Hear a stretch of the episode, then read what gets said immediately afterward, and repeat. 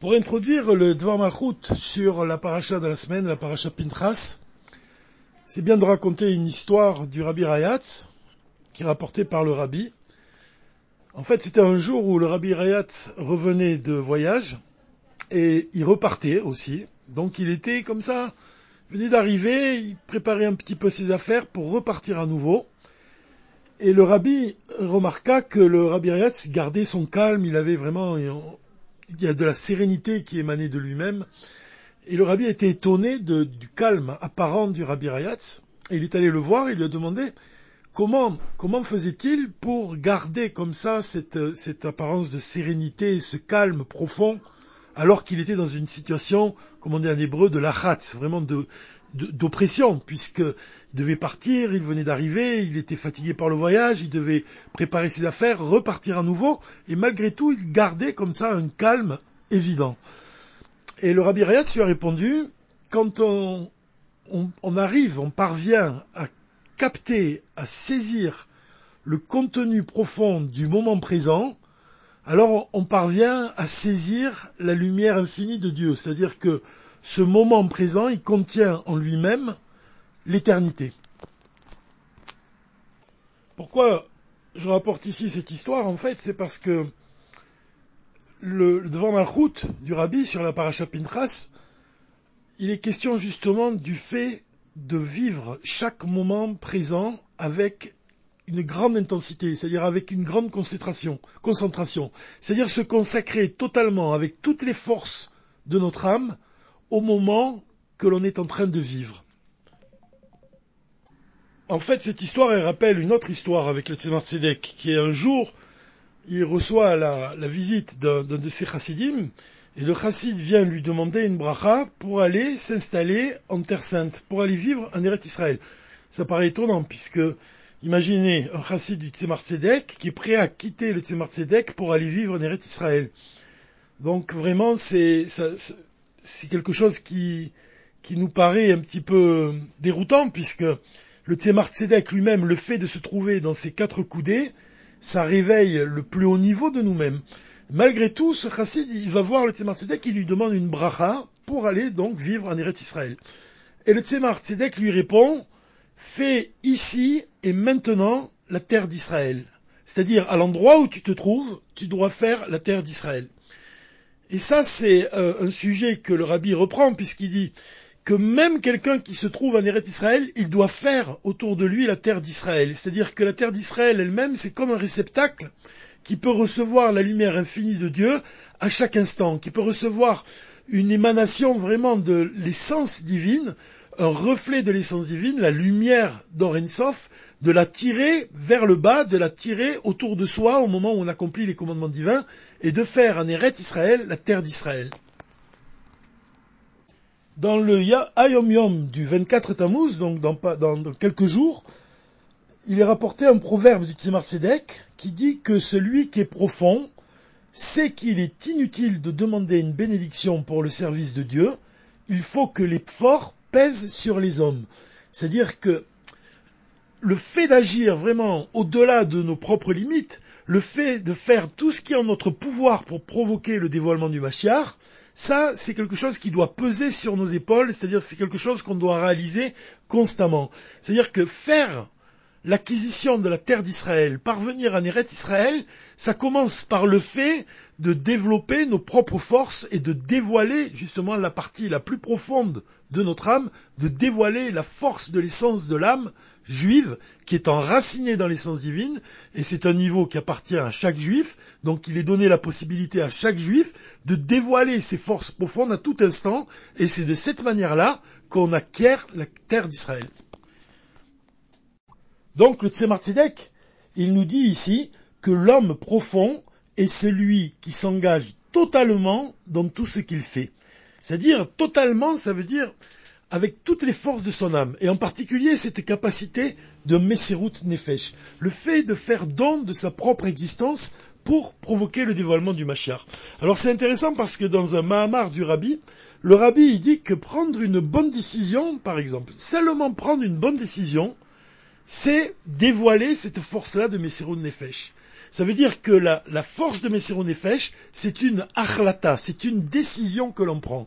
Et c'est une décision qu'on doit prendre avec fermeté, avec force, avec puissance. Comme c'est écrit au sujet de Pinchas, Tokef, la puissance vraiment, le fait vraiment de, de, faire un peu ce que le Baal Tov dit quand il dit que quand on frappe avec une hache dans un morceau de bois, on doit taper dans le, dans le morceau de bois lui-même, on ne doit pas taper à côté. C'est-à-dire avec puissance, avec force, avec audace, avec précision. Et mais surtout, ce que le, le, souligne, c'est que non seulement l'homme profond est celui qui s'engage totalement dans ce qu'il fait, et surtout, et là où nous sommes, nous devons être vraiment. Là où nous sommes, nous devons être vraiment. Ça veut dire que parfois, on n'est pas nous-mêmes, c'est-à-dire qu'on n'est pas au mieux de nos possibilités.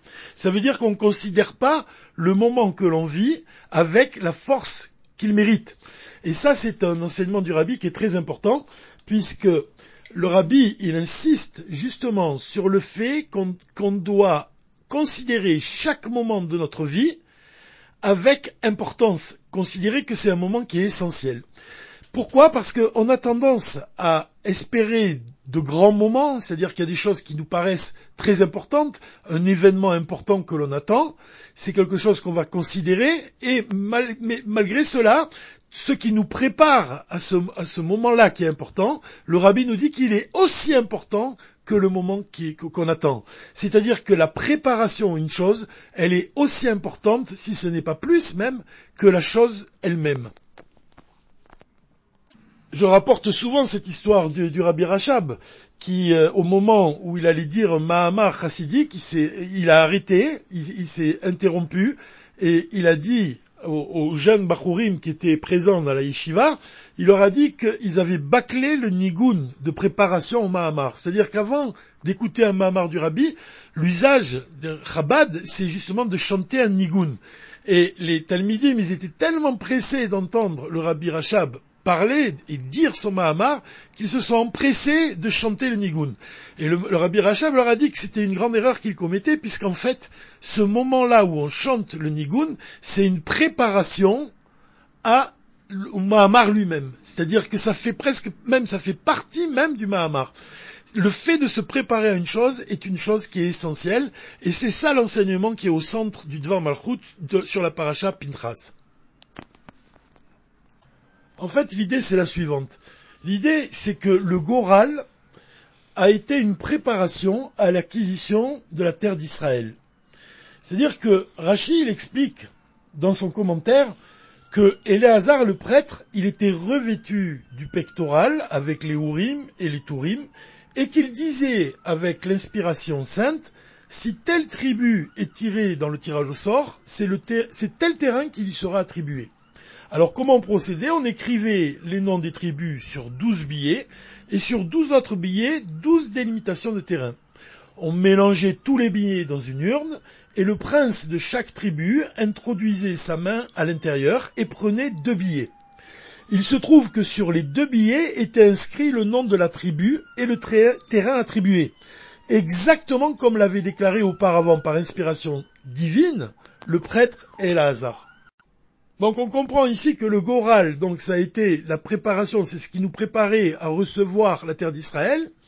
Et donc Éléazar le prêtre, tout d'abord il disait par inspiration divine, telle tribu possédera tel, tel terrain.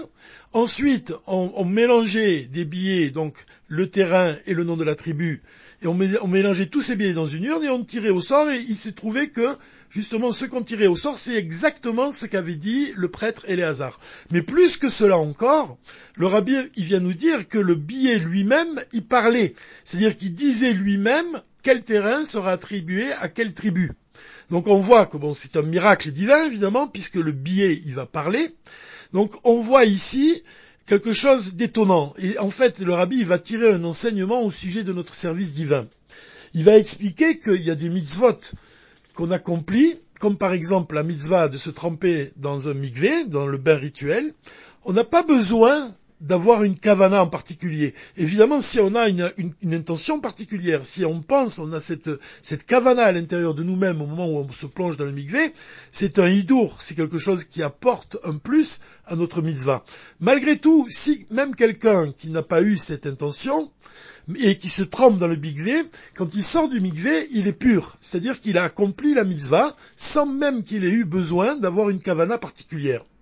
La même chose pour la tzedaka, puisque le fait de donner de l'argent à une personne qui est nécessiteuse n'implique pas forcément d'avoir une intention, d'avoir la kavana. L'essentiel, c'est l'action.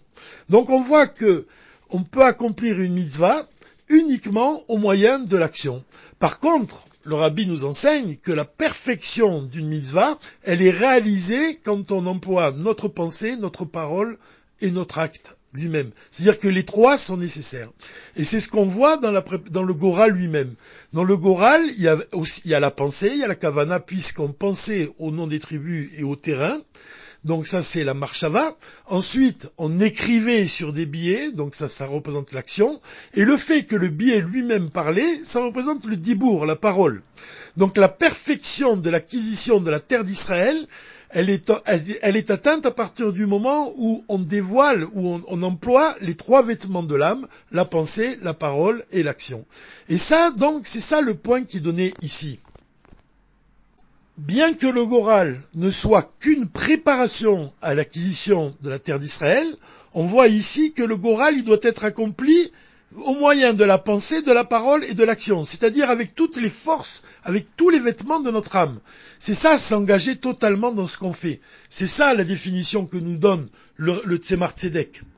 L'homme profond est celui qui s'engage totalement, c'est-à-dire au moyen de sa pensée, de sa parole et de son acte, dans la mitzvah qu'il accomplit, et, à ce moment-là, il réalise vraiment ce que le Tzemar nous demande, c'est-à-dire là où nous sommes, nous devons être vraiment, c'est-à-dire nous devons vraiment dévoiler notre, notre intention, notre pensée, nos paroles et nos actes doivent se confondre et doivent constituer tous les éléments de, de notre mitzvah qu'on accomplit. Et en fait, cela, on doit l'accomplir même quand il s'agit que d'une préparation à cet événement important qu'on attend, en l'occurrence ici l'acquisition de la terre d'Israël. On pourrait donner l'exemple ici de la Yechidout avec le rabbi. Qu'est-ce qui est le plus important? Évidemment, c'est quand on se trouve dans le bureau du rabbi, face au rabbi pour un entretien privé. Mais la préparation en ce moment est aussi importante que le moment pendant lequel on se trouve face au rabbi, assis ou debout devant le rabbi. Donc on voit que la préparation est essentielle, parce qu'elle fait partie du moment essentiel de cette entrevue avec le rabbi. Et donc ce, principe-là, on doit l'appliquer non seulement quand il s'agit d'une yéchidoute avec le rabbi, mais aussi quand il s'agit de tous les moments de notre vie. C'est-à-dire que tous les moments de notre vie doivent être employés vraiment avec toutes les forces de notre âme. Il n'y a pas un moment de notre existence qui n'est pas important. C'est ça le, point que, que, soulève ici le rabbi.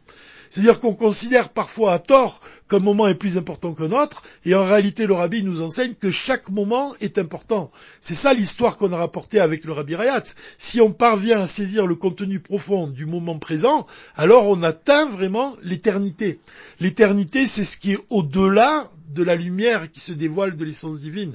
L'éternité, elle fait référence justement au Goral. Le Goral, c'est vraiment l'essence elle-même. C'est quelque chose qui ne dépend que de Dieu lui-même. Et on peut atteindre ce niveau, comme on le dit souvent, le Rabbi Rehatz, il dit que l'Echlecha va vers, toi-même, toi-même ça désigne l'essence de ton âme, dévoile le plus haut niveau de toi-même, dévoile l'essence de ton âme, en vivant de manière concrète dans le présent et en exploitant toutes nos forces au moment présent.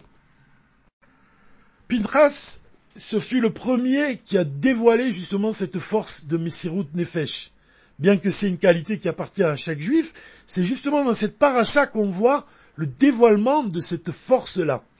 Et le Rabbi Rachab, il nous enseigne que l'obstiné, justement, celui, comme on l'a dit, qui prend la décision, qui prend une bonne décision, c'est ça Messirut Nefesh aussi, c'est prendre une bonne décision, l'obstiné se comporte d'une façon irrationnelle. Sa volonté est bien plus forte que celle de l'homme qui s'appuie sur la raison. Ça, en fait, c'est un enseignement que le Rabbi Rachab y reprend dans son livre intitulé La source, dans lequel il explique que dans les temps futurs, il y a une source qui jaillira de la maison de Dieu et qui va arroser la vallée de Chittim. Chittim, ça fait référence à Shtut, à la folie du mauvais penchant.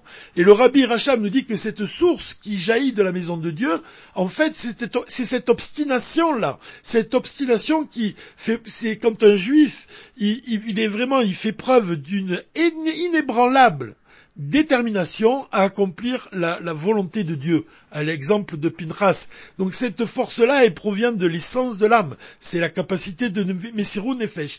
Et cette capacité, quand on la dévoile, alors le mauvais penchant, il peut rien contre, contre, ça. C'est pour ça qu'on dit que cette source, va jaillir de la maison de Dieu, et va arroser la vallée de Chittim, c'est-à-dire qu'elle va engloutir la folie du mauvais penchant. Et ça, on va dévoiler au contraire la folie de sainteté. Ça, c'est un point que le rabbi Rachab, il, il, vraiment, il, dévoile dans son livre La Source la folie de sainteté. Rouarch tout du côté de la sainteté, c'est-à-dire vraiment agir, vraiment avec vraiment cette cette force-là qui, qui, provient de la maison de Dieu, en fait, ça fait référence à l'essence de l'âme juive qui est enracinée dans l'essence divine.